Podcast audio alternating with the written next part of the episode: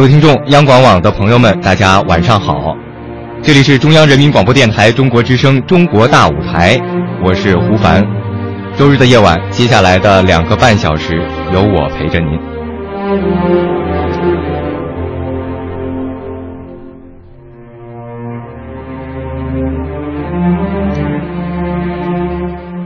今晚的节目呢，我们要为大家送上的是《玉振今生》纪念骆玉笙大师诞辰一百周年的专场演出。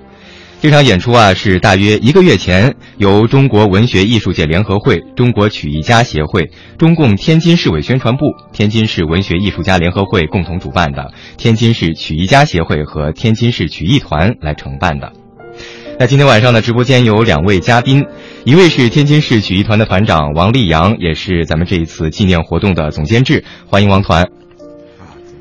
嗯，还有一位呢是骆玉生大师的孙女儿哈，骆薇薇，也是这场活动的艺术顾问，也欢迎薇薇老师。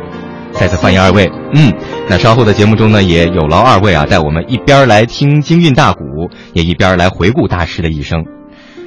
大家也知道哈，骆玉笙呢是享誉海内外的京韵大鼓的艺术大师，比如说像他演绎的《剑阁闻铃》《丑墨吟出》《和氏璧》《俞伯牙摔琴》《击鼓骂曹》，还有大家很熟悉的《重整河山代后生》等等，都是大家耳熟能详、非常经典的洛派的京韵大鼓的代表曲目，也是咱们国家享用不尽的传世的瑰宝。呃，可能很多年轻的朋友，像我刚才提到《重整河山待后生》呢，这是《四世同堂》的主题曲，大家也都非常的熟悉，很多人都知道哈。为国雪耻身先去，重整河山待后生，讲的是抗战时期的国恨家仇。呃，听过的朋友应该能够有感触哈。骆老的处理圆润自如，举重若轻，荡气回肠，非常的大气。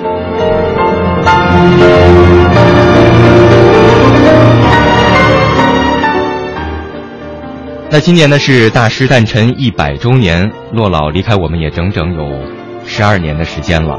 呃，许多思念和热爱大师的人们，可能也经常会问哈，骆老的这一生，他的思想、他的经历、他的生活到底是什么样子的？是不是也像他的艺术成就一样，那样的波澜壮阔，那样的惊涛拍岸？哈，在他的台前幕后，骆玉笙大师又谱写着怎样的一曲人生的恋歌呢？那今天晚上，我们将用。精心演绎的大师生前的经典曲目，向京韵大鼓的泰斗骆玉笙，向他充满传奇色彩的一生，向他长达八十年的舞台生涯致敬。那首先呢，我们要送上的是京韵大鼓《丑墨吟出》。有人知道他叫骆玉笙，有人知道他叫小才武。不管是哪个名字，都代表着这位京韵大鼓宗师给人留下的。深刻印象。二零一四年，正逢骆玉笙大师百年华诞，让我们回顾他的一生，展现他的艺术，寄托思念之情。骆玉笙大师正式走上京韵大鼓道路，还要从一九三四年拜师韩永禄说起。他正是以小才武的名字出道。跟随恩师韩永禄学习一批京韵唱段，这其中就有《丑墨吟出》这个唱段，被骆玉笙赋予了极景抒情、充满诗情画意的艺术风格，从而成为了骆派的基础唱段。来自北京的青年演员李想，将以这段《丑墨吟出》拉开今晚演出的序幕。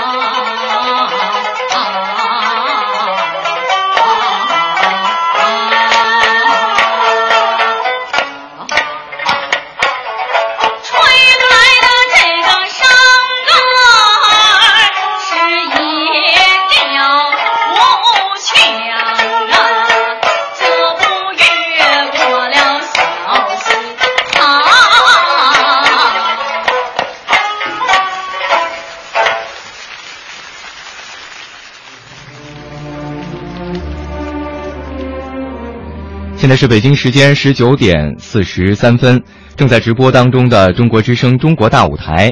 今天晚上呢，我们给大家送上的是《玉振今生》纪念骆玉笙大师诞辰一百周年的专场演出，也欢迎各位继续收听。刚刚大家听到的是京韵大鼓《丑墨吟出》，呃，如果仔细听呢，应该唱词里头讲的是很形象的在描述哈《丑墨吟出》这样一段时间里，大概是王团大概应该是凌晨的一点到五点。这样一个时间段，哈，呃，应该说是劳动人民的这种生活的景象，哈，非常的朴实啊。像一个画卷一样的，慢慢慢慢的展开在大家的眼前哈。呃，其实我在想，就刚才在听的时候，我也在想，在琢磨哈，这个京韵大鼓可能跟我们就是主持人或者说是演员还是有很大的关系的。呃，跟电台的这个广播还是有很大的关系的。比如说像我们练基本功的时候，有吐字归音哈，这一块可能跟这个京韵大鼓里头的这些大师们他们的这样的一个呃自己的看家的绝活，这些本领，应该说对我们也是有很多的帮助的。是不是这样？嗯，这方面可能是不是微微老师还能够有一些故事能够告诉我们？嗯，这个京韵大鼓，尤其这种说唱艺术啊，它讲究这个出自归音的精当，呃，要字正腔圆，要把每一个字送到观众的耳朵里。嗯嗯，所以呢，这个几乎所有的古曲演员在这个呃咬字上都是非常清晰。嗯呃。我记得就是我上小学的时候吧，奶奶那阵在天津嘛，呃，就是给天津京剧团还有天津话剧团，呃，做这个台词课的这种授课，呃，这个包括奶奶和咱们就是播音界的很多前辈，比如说夏青老师，他们都交流过，就是如何来。把这个声音更好的这个每一个字送到这个听众耳朵里的这种呃技巧上和经验上的交流，嗯，这个有很多相近的地方，嗯，呃，因为呢，这个古曲艺术在呃演唱的时候呢，它呃有一些这个听众呢，他不一定，尤其在百年前嘛，嗯，都有文化，嗯，如果你不把字咬清，呃，说清了，唱把韵唱正了的话。很有可能就听众听不懂，因为那个时候的传播技术还不像京韵大鼓嘛，京韵京韵那种京味儿一定要能够出来哈，它是京音，对京音要呃也没有字幕，不像我们现在收看电视啊或者电影，我们都可以看字幕，嗯，那么就必须把这个字要咬清。对，古板悠扬哈，金韵永存。其实呢，咱们是用这样的一场演出，在回顾骆玉笙大生大大师的这种呃一生的这种经历哈，包括舞台的经历，包括他人生的经历，展现宗师的艺术，包括还去寄托我们对他的这种思念之情。那整场演出这个曲目的编排和艺术特色，王团是不是再给我们介绍一下啊？因为这场玉振今生的纪念骆老的晚会啊，呃，我们是经过精心策划的。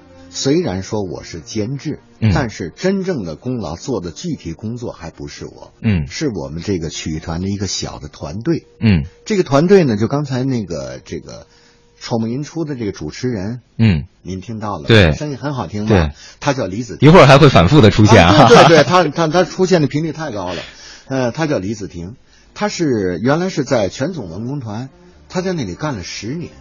而且对好多大型演出，包括这个独唱会啊、什么演唱会啊，包括是综合晚会啊，他是非常有经验的。嗯，这次在策划的时候呢，我们就是想大胆的启用年轻人。嗯，呃，当然我们也是，当然监制啊一定要负责监制起来嘛，要负责这主要责任的。但是负主要责任的同时，但是细节方面都是他们自己策划这个小团队，包括做 PPT 呀，或者做这解说词，包括前面的沙画。可能您您到现场看了吗？对，我那天没有去啊，非常遗憾啊。我是后来听的这个录音。是是，因为什么呢？它我们用了很多的现代化的这个技术，包括它的声光电，嗯，整体上都是用崭新的这个。因为它是一个整体的舞台呈现嘛，对吧？崭新的手段。过去我们曲艺来说吧，呃，基本上就是有一普通的灯光，不是太讲究，而且音响有有那个音响，只要是能够，呃，达到那那个观众能听到就可以了，不不是太要求非常苛刻的。这次正好突破我们以往演出的形式，嗯，一次创新。哎，对，嗯它算是一一种尝一次尝试，也算更算一次创新。嗯呃，所以说呢，他们在那个做了，他这大概其做了已经将近一个多月，因为我们都是新手，这些孩子们平均年龄不超过三十岁。嗯，就是这个创作团队对哈，对对，他们这个导包括导演，包括这个创作这个过程当中都不超过三十岁。嗯所以通过这一次呢，我也看到年轻人的这个这这潜力啊潜力太大了。嗯而且他们做出来的东西，哎，大基本上都是观众比较满意，基本上是众口听到的吧。是嗯哎，所所所以说呢，我们很满意。也就是说呢，我们利用那个启用青年人是对的。对，其实您提到这个年轻人哈，呃，骆老他在生前也一直在说，说他自己有两大任务，一个是唱，另外一个是教啊。这个教就体现出一个传承的东西。是是是嗯，其实老老人家生前他还一直都特别的着急，就说怎么样能够把这样的一门艺术能够传承下去。是是咱们也一块来听一听老人家自己的声音。我的肩膀的担子是很重，一个是唱，一个是教啊，后继在有人，现在是接不上了，接不上怎么办？我只要我活一天，我得教一天，活一天我得唱一天。教徒弟一共有天津两个，东北两个，台湾两个。我花钱买票，我带着他们到剧场去，让他们观摩去。你把这些剧情你都看明白了，这样呢，你唱起来呢，你就有了你故事你知道了，人物你也知道了，是吧？所以呢，我就花钱买票，让他们去看，了带他们一块儿去。后来徒弟呢就问我了，拉老师，这票给您，您报销？不报销，只要你们在艺术上提高，那多好啊！你叫我报销干什么呢？我不报销，这是我呀，就是我的责任，我就应该对你们是这样。但希望你们把这个段子唱好了，那么我这也就心安理得了。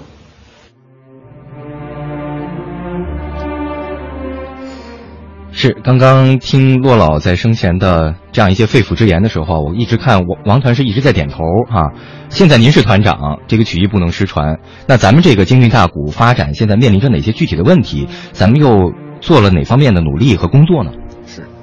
那刚才听到老太太讲话，我是深有感触。老嗯太太做这些些事的好事的同时，我是见证人之一。嗯，她确实领着好多的演员，包括我们乐队，她自己掏钱买票，嗯。叫我们大家去观摩。嗯。呃，这这是老老对刚才录音里头也提到了哈。嗯为为什么我一直在点头呢？嗯。他这个是毫不夸张之处，确实，那个在当时啊，那个培养这个接班人啊，也是老太非常重视的。您刚才刚才讲到啊，就是咱们现在面临什么问题，主要是人才这个人才培养的问题。嗯呃，现在唱京韵大鼓的，喜欢洛派的确实很多，而且还有好多这个社团呢，什么都在研究洛派。嗯但是真正说要是能够造有所造诣的，或者是有有有说这个能够出类拔萃的人，确实还得有有待于选拔。嗯。也就是说，我们现在也有好多手段，比如说吧，我们现在这个天津市曲艺团和这个嗯天津市职业艺术学院，我们自己搞了一个就是定向培养生，嗯。今年也面临着毕业，嗯。面临毕业里边包括培养的乐队、培养的演员，呃，不不光是洛派啊，嗯当然有梅花大鼓啊，有那个西科大鼓啊，也有这个呃那个单弦儿啊都有。嗯嗯，但是呢，所以说你也得通过考试，将来我们培养是得有一个这个，还有一一一个标准嘛，是不是？嗯另外呢，这个这个标准现在我们也是自己在逐渐的自己在完善，我们在选人。你说从年龄段哪个年龄段是上小学还是上中学，还是从大学里边找，我们也在逐渐的摸索。嗯当然说了，这个只要方向定了，这个呃步骤和手段那那就迎刃而解了。您说对吧？一定从年轻人里边找。我们想那个跟这个学校还搞了一个。就是算呃非物质文化遗产嗯传承基地，嗯在这学校里边，我们也在培养这个社团，也在社团里边发现人才。关键要有兴趣哈。对，得有兴趣。嗯另外，他光有兴趣不行，我那个基本功。哎，对，那个过去有一句老话嘛，第一人成功在机遇和勤奋，对等于成功。但是我们这还要加一点，是天赋、对机遇加这个勤奋。才能够到舞台上啊。对对对，您您说究竟现在什么找一个什么时间段，我们马上找出一一个非常天才的一个，那叫拔苗助长。哎，对，有有点这个。好，那咱们接下来接着来听京韵大鼓当天晚上的演出哈、大家如果在听节目的过程当中呢，也可以继续跟我们来互动，通过中国之声新浪或者是腾讯的微博找到今晚的帖子来发表看法，我们也会关注您的每一条留言。此刻呢，央广网也正在同步直播我们的节目，也欢迎各位收听。好，接下来我们要一块儿来欣赏的是隔空伴奏的《碧天云外》。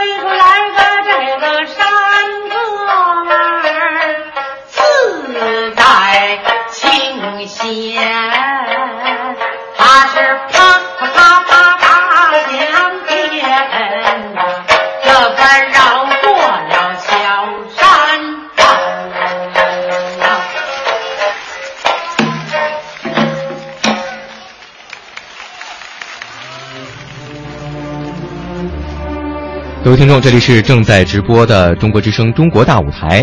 稍后我们的节目还将继续。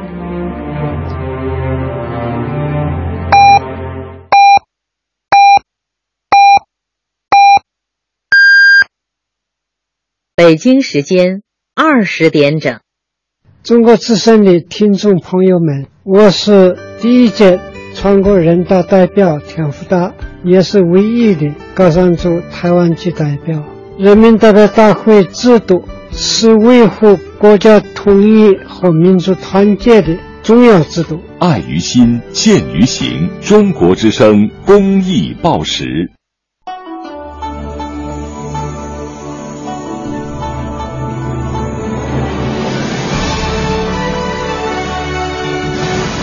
中央人民广播电台，中国之声。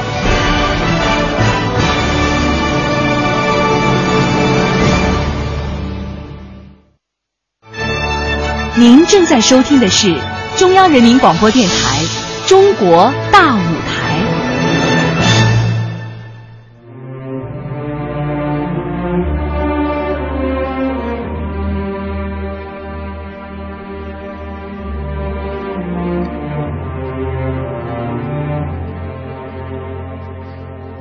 北京时间八点整，各位听众晚上好，欢迎继续收听中国大舞台，我是胡凡。此刻呢，央广网也正在同步直播着我们的节目，也欢迎各位继续收听。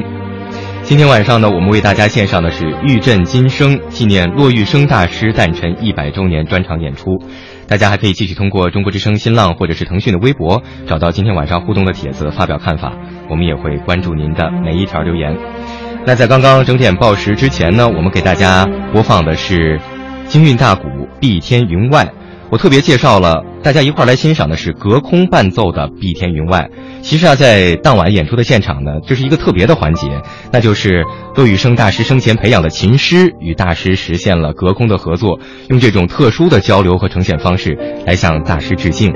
那非常荣幸，其实呃，今天坐在我们直播间的天津市曲艺团的团长王立阳哈，王团，他还有一个身份，也就是。骆玉生大师的琴师哈，您是从十七岁开始就跟大师一块儿在合作演出了，是不是？是我从十七岁，嗯，因为我跟那个大师，那不叫合作吧，跟大师学学习啊，还有一段故事，嗯，也算是一一段缘分，嗯，因为我原来不是拉四胡的，我是唱快板和说相声的，嗯，我原来专业是干这个的，嗯，在有一次偶然的机会里头，我那个在我们那个原来杂技团的一个大食堂里面。我们有一个学学长嘛，他是拉四胡的，他那当时他可能出去不知道做什么去了，他把四胡放在那，然后我就过去随便的拉了几下，这时候碰巧大师正好打这门口路过，嗯，他和当时的小来云就钟顺峰钟先生，还有我们那个学员队的队长是孟然孟老师，他们三个人打着过。打着过以后呢，就他就进来了，嗯。听着他问我，哎，你会拉四胡吗？我说我不会拉，哎，我听你手音儿不错呀。我说什么叫手音？因为我不懂。嗯现在所谓的手音，就是你控制胡子的音色的能力。嗯哎，就是你拉拉出来比较好听，叫手音好。嗯，我说我我我不懂，你愿意拉吗？我说可以啊、我以后可以拉四胡，我教给你，教给你，学会了以后给我拉。嗯我当时心里也想，我说我怎么能给这大师级的人拉呢？哎，那个我就打那开始起，星期一上午就去了，当时叫教研室，嗯去老太太给我开的门，嗯，开门以后我就学学四胡，还以后真给大师拉上了，所以一干就是这么多年。对，其实您说这个啊，跟刚才的那个话题也搭上了哈，需要有天分的。是您这就是叫有天分，是吧？是是老奶奶当年非常有眼光，嗯，对，所以这个合作其实从您十七岁开始，对然后一直就延续下来对啊。那可能在当天晚上演出的现场，可能您呃，因为跟了老太太，跟了大师十呃，就是这么几十年的时间，从您十七岁开始，所以是不是在台上演出的时候，这种隔空的对话对于您来讲也是有特别的意义？是因为这个本身这个演出形式啊，就是当初我们创意的时候，就是缅怀大师。嗯，因为骆老师不光是对我个人，对整个曲艺团都有重大的贡献。嗯不论我们的软硬件，还有我们的团址，还有我们现有的剧场，都是老人家当初是给争取下来的。是所以我们曲艺团的全体演职员工啊，不会忘记大师的这这些个恩惠。嗯呃嗯，所以每个人都在付出努力，都在付出那个很大的干劲儿。嗯包括我刚才讲的这个李子婷，她是她就跟我讲，她说我得好好干。我从小听着听着老太太演出长大了的，而且打小她她是我们那个单位书记的孩子，嗯因为她经常上团里来，见过大师，大师很喜欢她，她这样也是一种报恩的。对，这这种想法，所以他加倍的努力，而且这个当时参加这个演出的所有的这个演员和乐队也是怀着这么一种心情，嗯。所以呢，大家都是尽职尽责，通过各种的演出手段和演出方式来表达我们对老老人的缅怀和追思。是所以这样的一个环节在当天是不是现场这个节目在啊？现场反响非常好，尤其我看到，呃，老奶奶的影像和当年和她三位合作的这个弦师在又一次给大家演唱的时候，真的我感动的是泪水哗哗的流。嗯。而且呢，现场的很多的观众也都是一度呃哽咽，而且就是心中啊非常的感慨，嗯就是似乎又看到了奶奶当年在舞台上的那个身影。呃嗯，这个创意的确是，呃，非常感人。嗯呃，我也非常感谢曲艺团搞的这个演出，尤其是这个创意。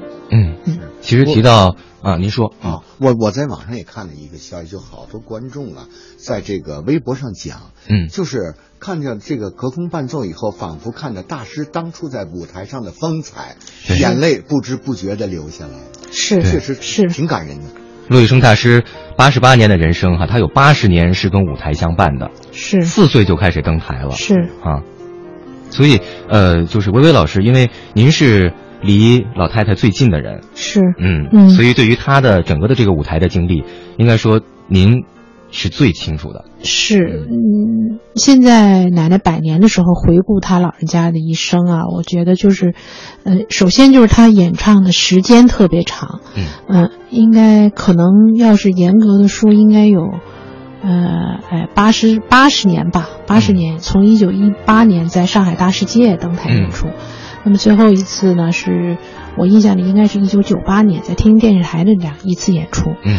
呃，整个贯穿了八十年，而且呢，他的作品也非常多。嗯，呃，早年他是学京戏，老生出身，好像也是十七岁改行哈，十七岁改行唱京京韵大鼓。那么京韵大鼓唱的曲目也非常多，嗯。而且他作品影响范围广，尤其呢，呃，晚年以后他的这个《四世同堂》主题曲《重整河山待后生》，嗯。呃，又是又呃有广泛的影影响，就是经久不衰吧。又在七零后、八零后的观众当中，呃，做了一次京韵大鼓这种艺术形式的普及。嗯呃，本身他一生呢，就是他的嗯年龄跨度也大，他经过的朝代更迭也多，啊、从军阀、日本，啊、还有这个呃国民党，嗯还有共产党，嗯，还有到新中国成立到新中国成立之后，呃，它本身它的艺术特点呢，就是它也是在不断的呃呃变化，也在嗯适应时代的变化。嗯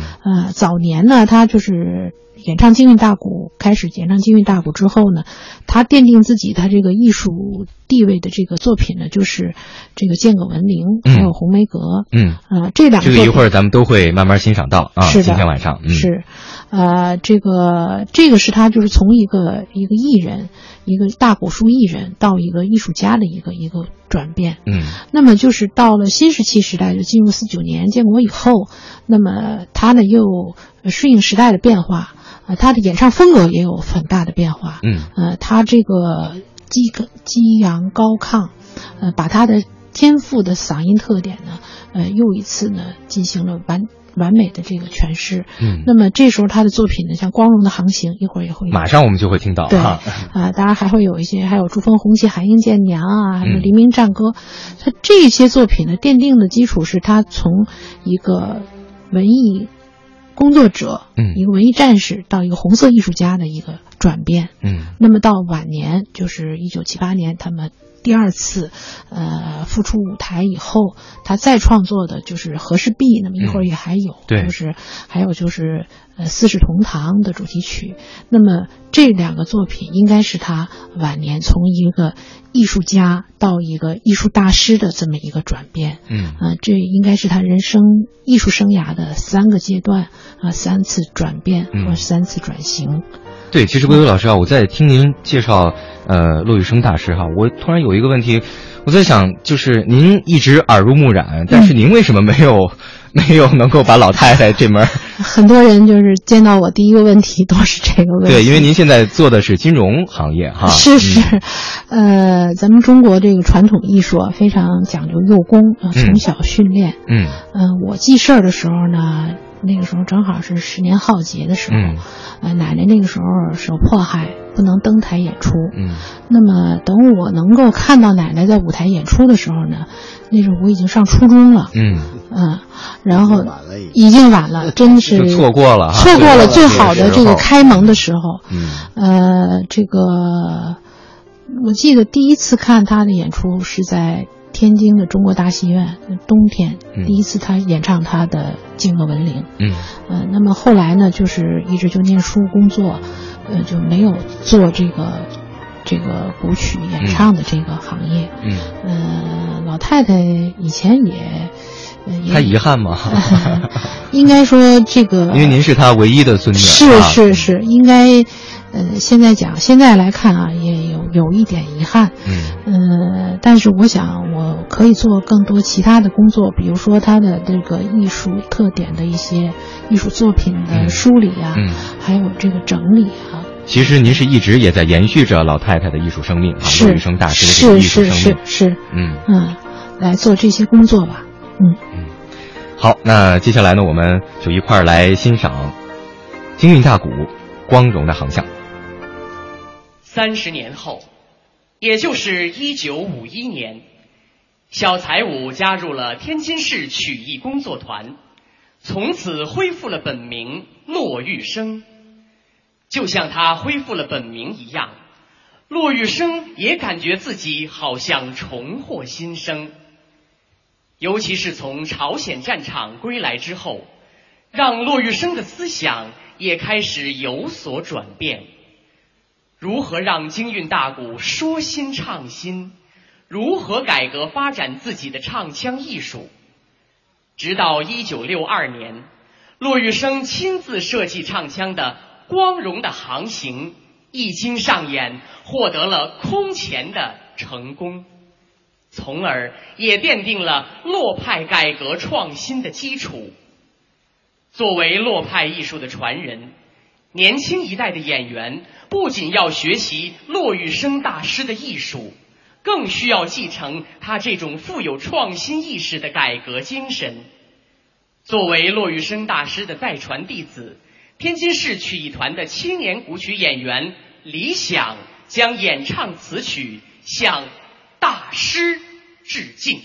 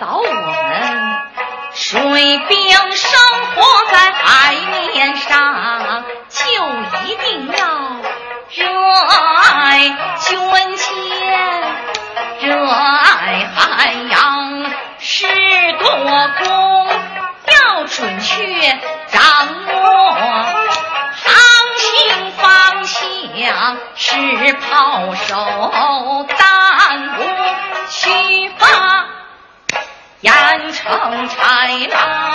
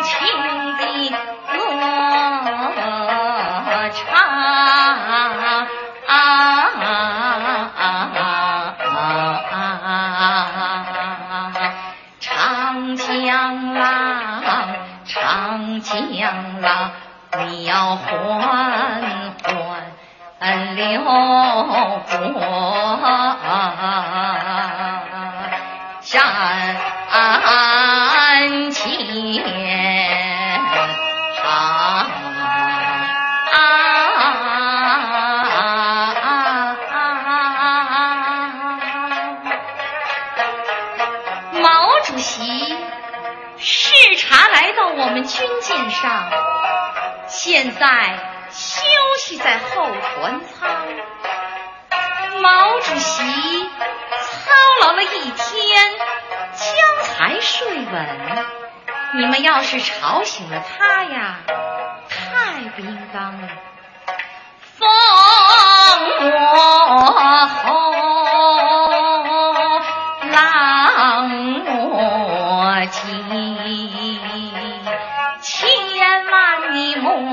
莫喧嚷。风要轻，浪要稳，举止要安详。让毛主席睡在了咱们江心的军舰上，让毛主席休息在水兵的家乡，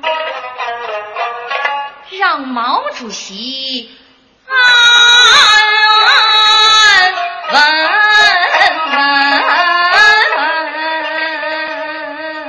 睡到天光亮，让毛主席带领着我们奔驰在大海洋，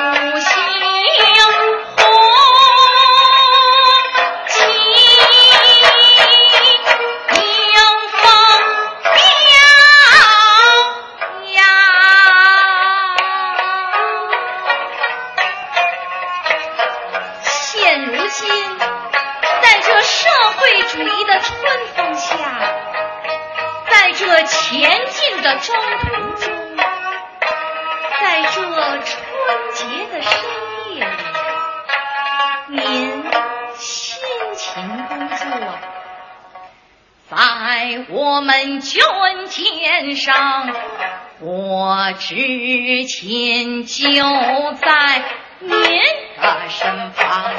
这是水兵的光荣，海军的骄傲，激情澎湃，似滚滚长江。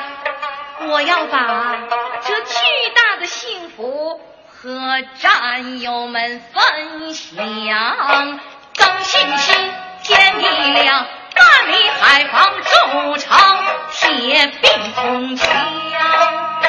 这水兵浮想联翩，心驰神往，千里航程闪向后方。你看那江心浅滩把路让，潜藏的暗礁闪在一旁，一程航途。一程浪，一程水浪，一程响。这水兵一边沉思，一边瞭望，猛抬头见东方发白透曙光，江水徐徐托红日，彩霞缕缕染朝阳。忽听得划破长空，集合好像阳光下，官兵站队列两旁。毛主席走出船舱，和水兵们合影留念。这时候。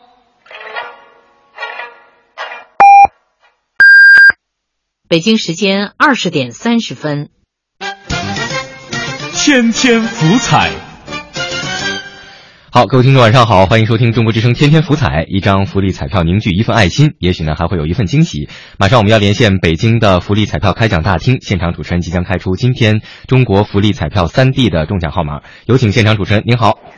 彩民朋友、听众朋友，晚上好，今天是二零一四年九月十四日，您正在收听的是中国福利彩票三 D 游戏二零一四年第二百四十九期的现场开奖节目，我是梁爽。今天是周日，让我们一起回顾这一周三 D 游戏的出奖号码。上周日第二百四十二期的中奖号码为幺二四，周一第二百四十三期的中奖号码为八七六，周二第二百四十四期的中奖号码为幺二二，周三第二百四十五期的中奖号码为六零八，周四第二百四十六期的中奖号码为六二七，周五第二百四十七期的中奖号码为七幺四。周六第二百四十八期的中奖号码为七零八。本周七个中奖号码中，足选三号码一个，足选六号码六个。出现次数最多的数字是二，出现了四次；没有出现的数字是三、五和九。好了，让我们来看一下昨天，也就是三 D 游戏二零一四年第二百四十八期的中奖情况。中奖号码是七零八，销售总额四千六百二十九万九千七百七十八元。中出奖金两千一百五十万九千八百二十六元，中出单选一万六千九百七十四注，组选两万五千二百零四注。今天为我们进行现场公证的是来自北京市方正公证处的公证员张蕊和王欢。摇奖机具已经公证员进行了严格的检验，让我们看一下今天的销售情况。中国福利彩票三 D 游戏二零一四年第二百四十九期的销售总额是四千七百零一万零七百六十四元。好了，请问公证员，我们可以开奖了吗？可以开始。好的，马上为你启动摇奖机。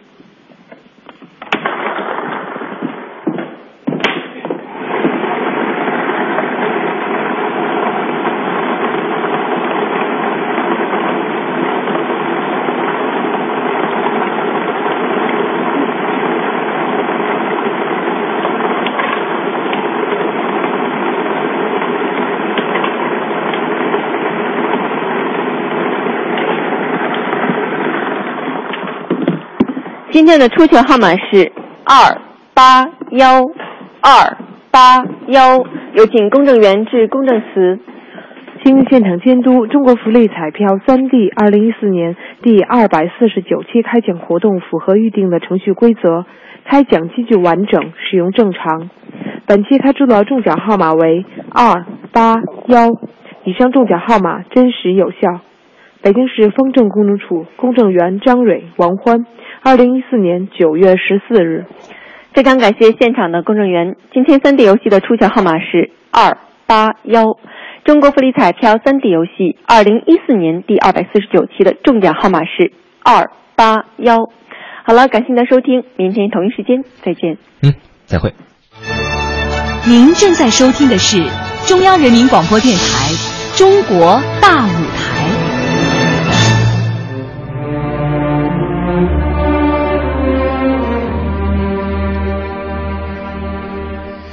各位听众，晚上好，欢迎继续收听中国之声《中国大舞台》，我是胡凡。今天晚上为您奉献的是《玉振今生》纪念骆玉笙大师诞辰一百周年专场演出。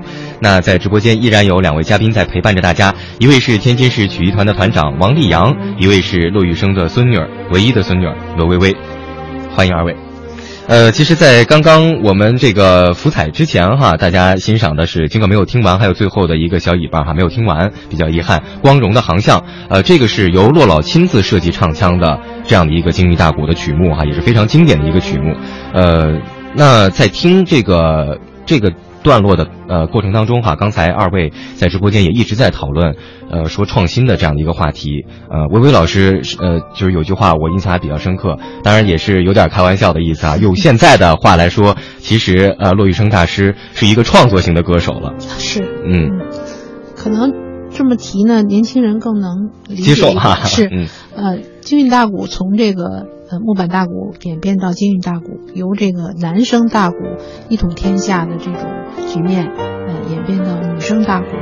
那么这个呃创作型的这种演员，嗯，现在呢，从现在回顾，真的不是很多。嗯啊，这个以前男声大鼓的时候呢，除了这个，呃，像刘宝全、白云鹏他们自己去创腔，有自己的形象特色，还有像张小轩他们这个刘白张三派的这个形象特色之外，还有呢，就当年的弦师也是这个京韵创作当中的最，呃呃最雄厚的这一一个力量。是。先是他参与创作，参与创作，现在也是，而且培养学生啊，而且这个他们的这个培养学生，平时在培养学生过程当中起到发挥的作用，可能比这个这那个三大流派的这个创始人的在演演员这个在舞台上的示范效果，可能要更直接，嗯，呃，更更仔细一点，嗯，呃，当然现在这个女声大鼓呢，这个演唱呢，呃，大多数女声大鼓的演唱演员呢，基本上还都是在。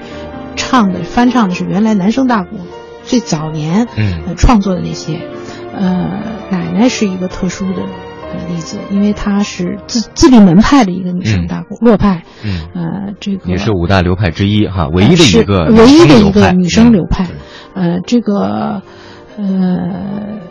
呃，现在就是曲艺团，目前我了解比较多的创作型的女声大鼓的里边的演员，就赵雪艺老师创作的作曲，是是，那是比较多的，呃，这个成就比较大，成就比较大的，呃，当然就是这这可以说吧，就是就是才女。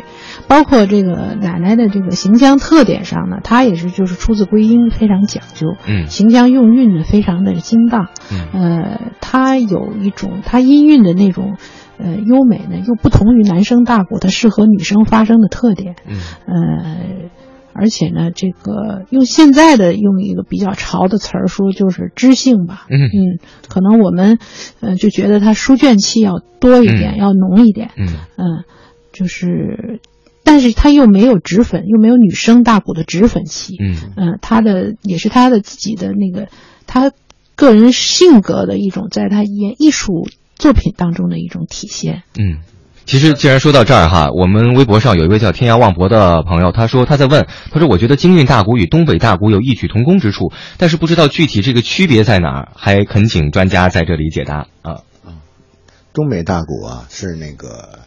在主要是流行于辽宁沈阳那一带，嗯，比如说吧，就过去的这个咱们的曲协主席刘刘兰芳先生，他就以前唱的东北大鼓，嗯，呃，京韵大鼓呢，就流流行于河北、河间、沧州这一带，嗯，呃，它是由木板大鼓演变而来的，嗯，您您那个当初骆老师那个移植这剑阁文铃，不就是东北大鼓？是从东北大鼓移植过，有很深的渊源。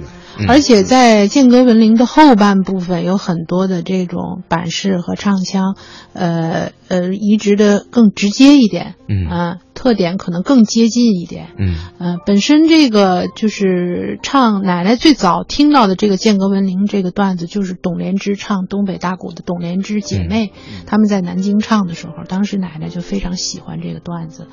是从他们手里要来的这个词儿，因为这个“剑阁文铃”这个词儿呢，是清代的这个，呃，《清音子弟书》的作者叫韩小庄，韩小窗。据传他是一个秀才，也有说是举人，呃，是从他们手里要的这个词儿，呃，他自己后来又谱谱用京韵大鼓的创腔设计来给这个词又做的一次，呃。谱曲，嗯，那么后来装了腔，嗯，那么后来成为洛派京韵大鼓的一个。其实洛派发展到今天，其实它是一个不断融合的过程，不断融合的过程。在借鉴其他的京韵大鼓的流派，借鉴其他的大鼓的种类，包括其他的曲艺种类，哈，是一个融汇的过程。是，吸收姊妹艺术。嗯，是是，不可能闭门造车。嗯，首先要宗流流派啊，五届大王刘宝全要宗流派，从流派的基础上跳脱出来。那么自己又把自己的特点加进去，嗯，同时呢，其实，呃，骆玉笙的京韵大鼓，就是奶奶这个京韵大鼓，它不仅仅的吸收了像东北大鼓曲艺的很多形式，他其实他一生借鉴，他在他的这个创腔设计当中借鉴了很多的其他姊妹艺术，比如说刚才我们听到那个《光荣航行》里面有评剧，嗯。啊，还有呢就是他后来晚年创作的很多的这个作品里有京戏，嗯，呃，京戏。包括用一些京戏的伴奏啊，或者一些行腔啊，啊，包括还有像这个民歌啊，他当年特别喜欢听的就是何继光的民歌啊，何继光的民歌里边很多腔，呃，都放在都装在他的这个呃京剧的这个呃京韵的这个这个行腔里面。嗯，还有就像这个郭颂当年的这几位民歌演员，他的演唱他也都非常喜欢，啊，这些都是就是不断的他在不断的钻研积累，然后呢不断的去。追逐他这个艺术的完美，嗯，呃，就到晚年的时候呢，唱《四世同堂》，就是，呃，甭管是字正也好，腔也好，还有就是用气也好，就是使我们现在在听《四世同堂》的时候，我们都会觉得，哎呀，我个人也觉得，的确是唱的实在是太好了。我们很多后来后人的仿唱，呃，的确都是不能超越他，他成为了一个京剧大鼓发展的一个巅峰。嗯。的确，您提到那个《四世同堂》哈，呃，我在想，就是我听过好几次，呃，就是大师的这样的一个演唱，嗯，就是这个冲绳河山待后生哈，嗯，我是觉得就是他把一个很重的事情，因为是讲抗战时期嘛，国恨家仇，嗯，但是他处理的非常的轻巧，他不是用就是人们想象当中的那种深仇大恨的方法去处理的哈，嗯，呃，就是举重若轻的这种感，举举重若轻的这种感觉，但是同时呢，他能够给人这种荡气回肠的这样的一种感受，是。这也是他多年，呃，修炼，呃，为这个艺术积淀了这么多年以后，呃，我们听到的这么一个非常完美的，呃，这么一首流行歌曲了，啊，对，嗯，是有京韵大鼓元素的流行歌曲。其实通过这个也是对于京韵大鼓本身也是一个推广哈，是一个在普及的这样的一个过程，是让很多人能够去接触、去了解，甚至是喜欢上它。是，比如说这个呃，微博上礁石浪花他说：“谁使金箍彩云舞，唯有凌霄落玉声。金嗓鼓王骆玉笙，艺术精湛，字正腔圆，情感细腻，韵味醇厚。在几十年的艺术的实践当中。”他是充分运用和发挥了自身的嗓音甜美、音域宽广的艺术悠长，创立了广受观众欢迎的洛派京韵大鼓艺术，将京韵大鼓推向了一个新的艺术的高峰。听众里头还是有行家，是是，谢谢听众。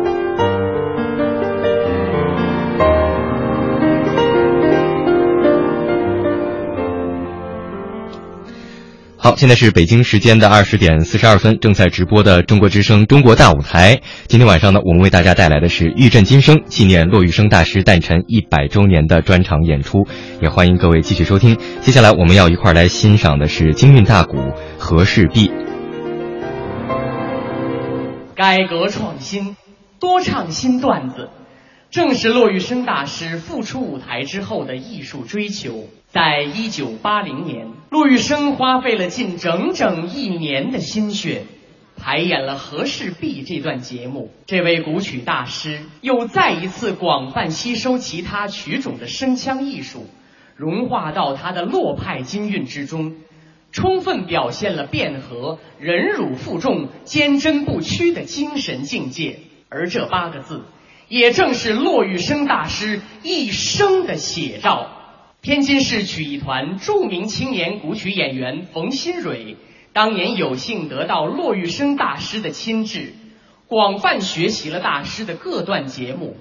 今天，他以这段《和氏璧》全景缅怀这位风骨永存的艺术宗师。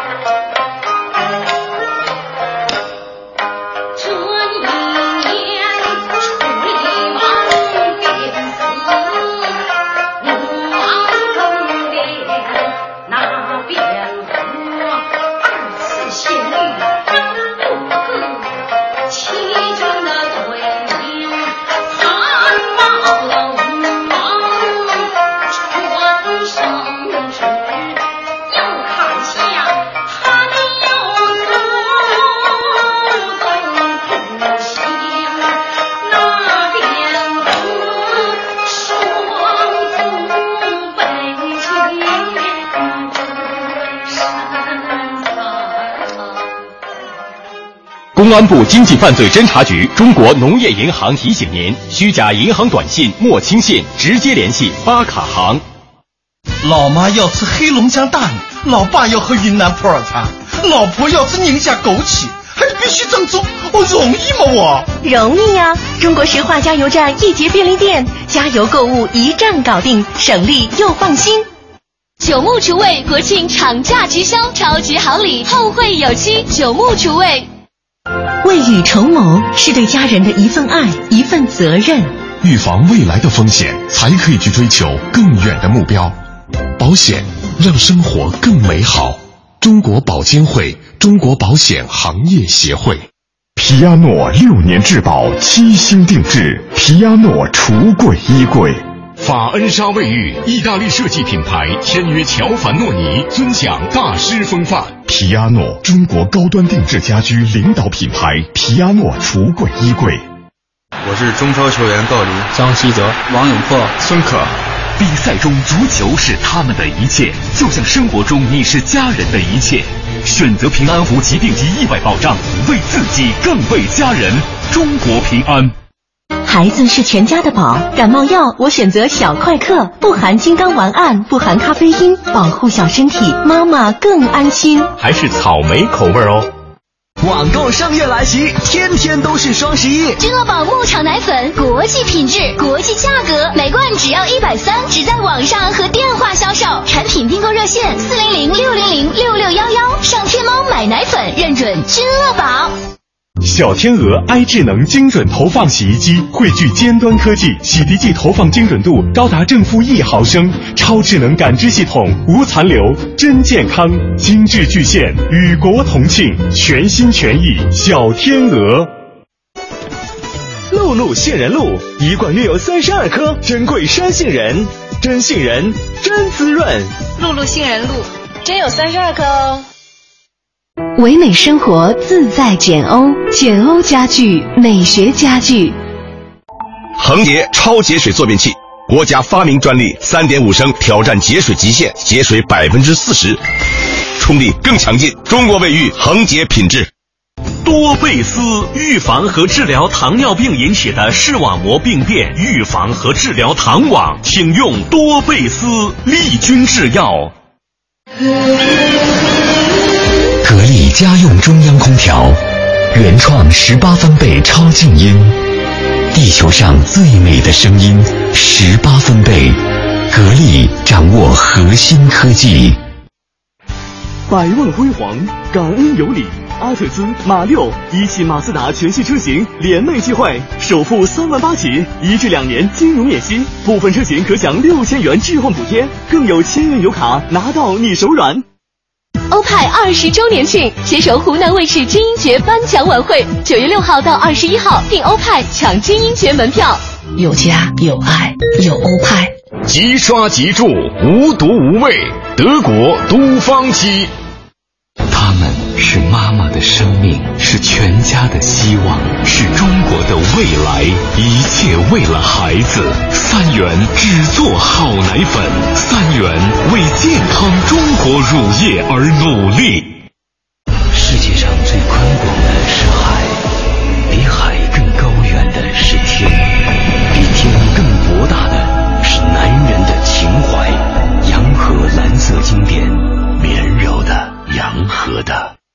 我是中超球员郜林、张稀哲、王永珀、孙可。比赛中，足球是他们的一切，就像生活中你是家人的一切。选择平安无疾病及意外保障，为自己更为家人。中国平安。广东家俊皇室御品罗马冻石全国专卖店答谢让利大酬宾。现在进入抢答题环节，请听题：装修后多久住新房？三棵树，马上住！恭喜您答对了。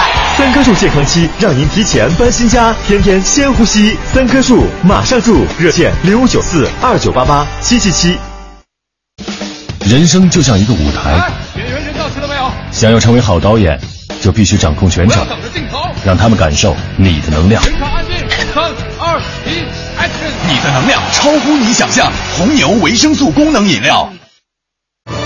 汾酒战略产品老白汾酒，采用固态地缸分离发酵，传承清香型白酒经典工艺，老味道，老朋友，老白汾酒。玲珑轮胎畅行无忧活动，购指定卡客车胎享全国联保服务，送贴心礼品或健康关爱礼金。玲珑轮胎专注品质与服务的轮胎专家，详询零五三五三六零零零三八。徐工集团领跑中国工程机械行业，托起中国制造新高度。徐工，徐工，祝您成功！格力光伏中央空调启用光伏电源，不用电费，全球原创，国际领先。格力掌握核心科技，让天空更蓝，大地更绿。你跟了我这么多年，不容易。我得意、失意，你一直在我身边。我不想失去你，我的移动手机号码。别担心，无需换号就能轻松换四 G。你可以通过移动营业厅幺零零八六网站、幺零零八六热线办理换卡，或使用四 G 手机盒中的四 G 卡发短信办理，更有卖场等多种社会渠道提供快速换卡，随时随地快换四 G。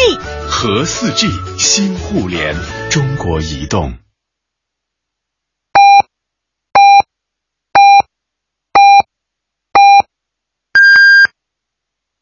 北京时间二十一点整。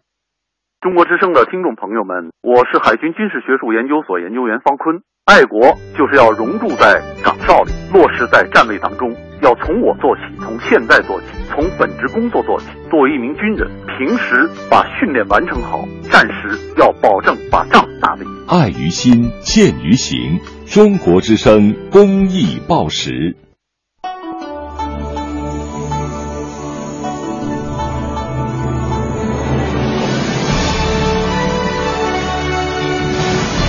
中央人民广播电台《中国之声》。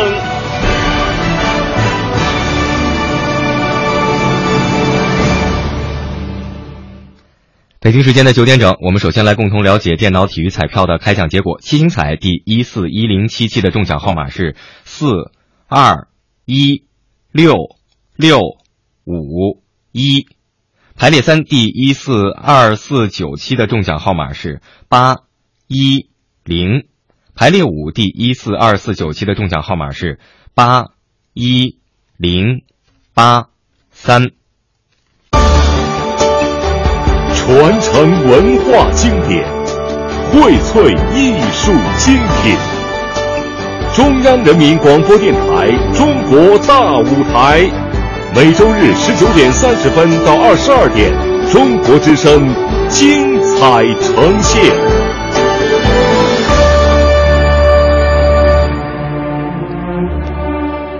各位听众，晚上好，这里是依然陪伴大家的中国之声中国大舞台。那此刻呢，央广网也正同步直播着我们的节目，欢迎各位继续收听。今天晚上呢，我们要送上的是玉振金声纪念骆玉笙大师诞辰一百周年的专场演出。那接下来我们马上要听到的是京韵大鼓《红梅阁》。溯本求源，骆玉笙大师的改革创新之路，正是从他在天津现役之初便开始了。已经红遍金门的骆玉笙，当时不满足于只演唱刘、白、张、少白这几派前人演绎过的曲目，他更需要能够充分展现自己自身艺术魅力的创作。一九三八年，前辈艺人谢瑞芝将韩小窗所作的《红梅阁》唱词赠予骆玉笙，骆玉笙大师便开始谱制新曲。初次上演就大获成功，转年便录制唱片发行。从此，《红梅阁》中这种抒情的女性唱腔，运用颤音的演唱风格，成为骆派的代表特点。骆玉笙成为第一位京韵大鼓女性声腔艺术流派的创始人，同时也是京韵流派的最后一位创始人。他的亲授弟子刘春爱，当年所学的第一批落派曲目中便有这段《红梅阁》。如今的刘春爱老师从艺也已经有五十多年了，每次唱起这段《红梅阁》。都让他难忘老师对自己的培养恩情。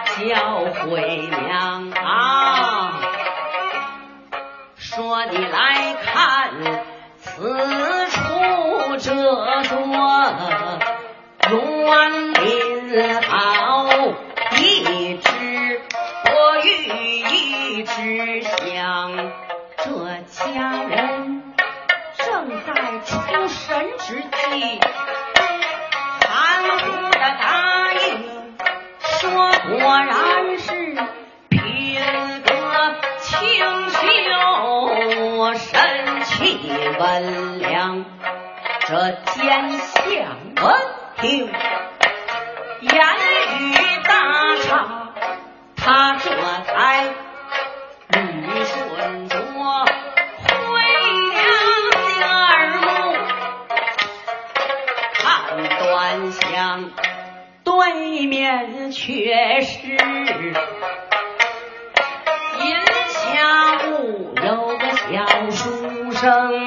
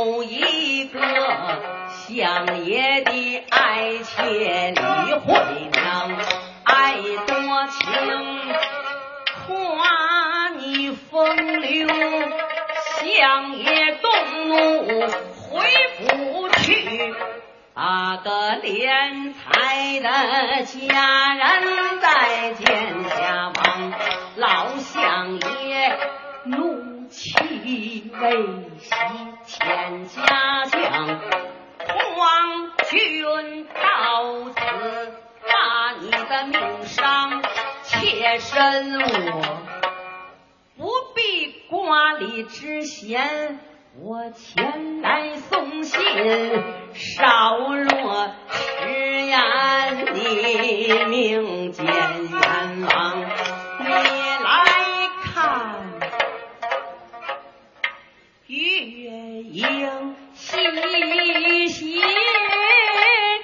天不早，大略着。荆轲早已入秦邦，小公子一闻此言，心惊碎，霎时间面如土色，遍体的冰凉，战兢兢，双膝跪到那尊姐姐。贵姓芳名说端详，姐姐你救命之恩如山中，小生我写草衔环大宝姑娘，家人白手说：“君休问，妾身我流水行远路渺茫，有妾身在此，君休怕。你看那流蜜跨身正好隐藏，随我来。青书玉璧，把公子扶起。这公子先爱预备，就过了厅堂，一步步遮遮掩掩穿房镜，过了梅花厅，见烛影从中有人进堂，手中请明亮亮的钢刀如利闪，进奔那半仙堂去走光芒。这公子紧随家人身背后，正磕磕魂飞魄散，劈死筛糠。这家人挥袖遮住陪生面，从路烟中画廊绕过，就奔了那后墙，走上前，轻骑朱飞，到了花园外，这公子心惊胆战，步履匆忙，踏方尘。看看不如行人径，这家人松手，公子就闪在了一旁，倒退了之外，垂双袖，悲切切叫声满途泪洒那胸膛，低声道：“妾有一言，君休怕，奴就是被去含冤李慧娘，奴为你情好吃乃荒草，奴为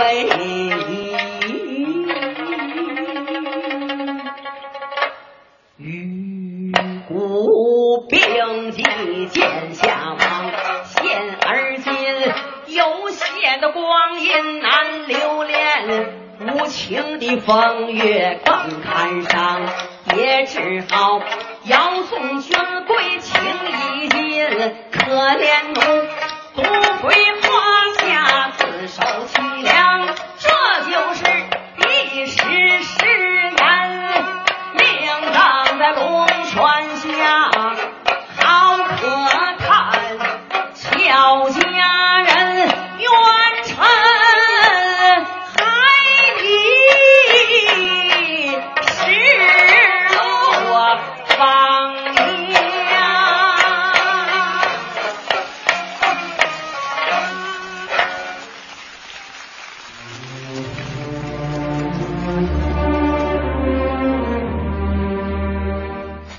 刻是北京时间二十一点三十分，正在直播的中国之声《中国大舞台》，今晚为大家送上的是《玉振今生》纪念骆玉笙大师诞辰一百周年专场演出，也欢迎各位继续收听我们的节目。接下来大家一块儿来欣赏的是《剑阁闻铃》。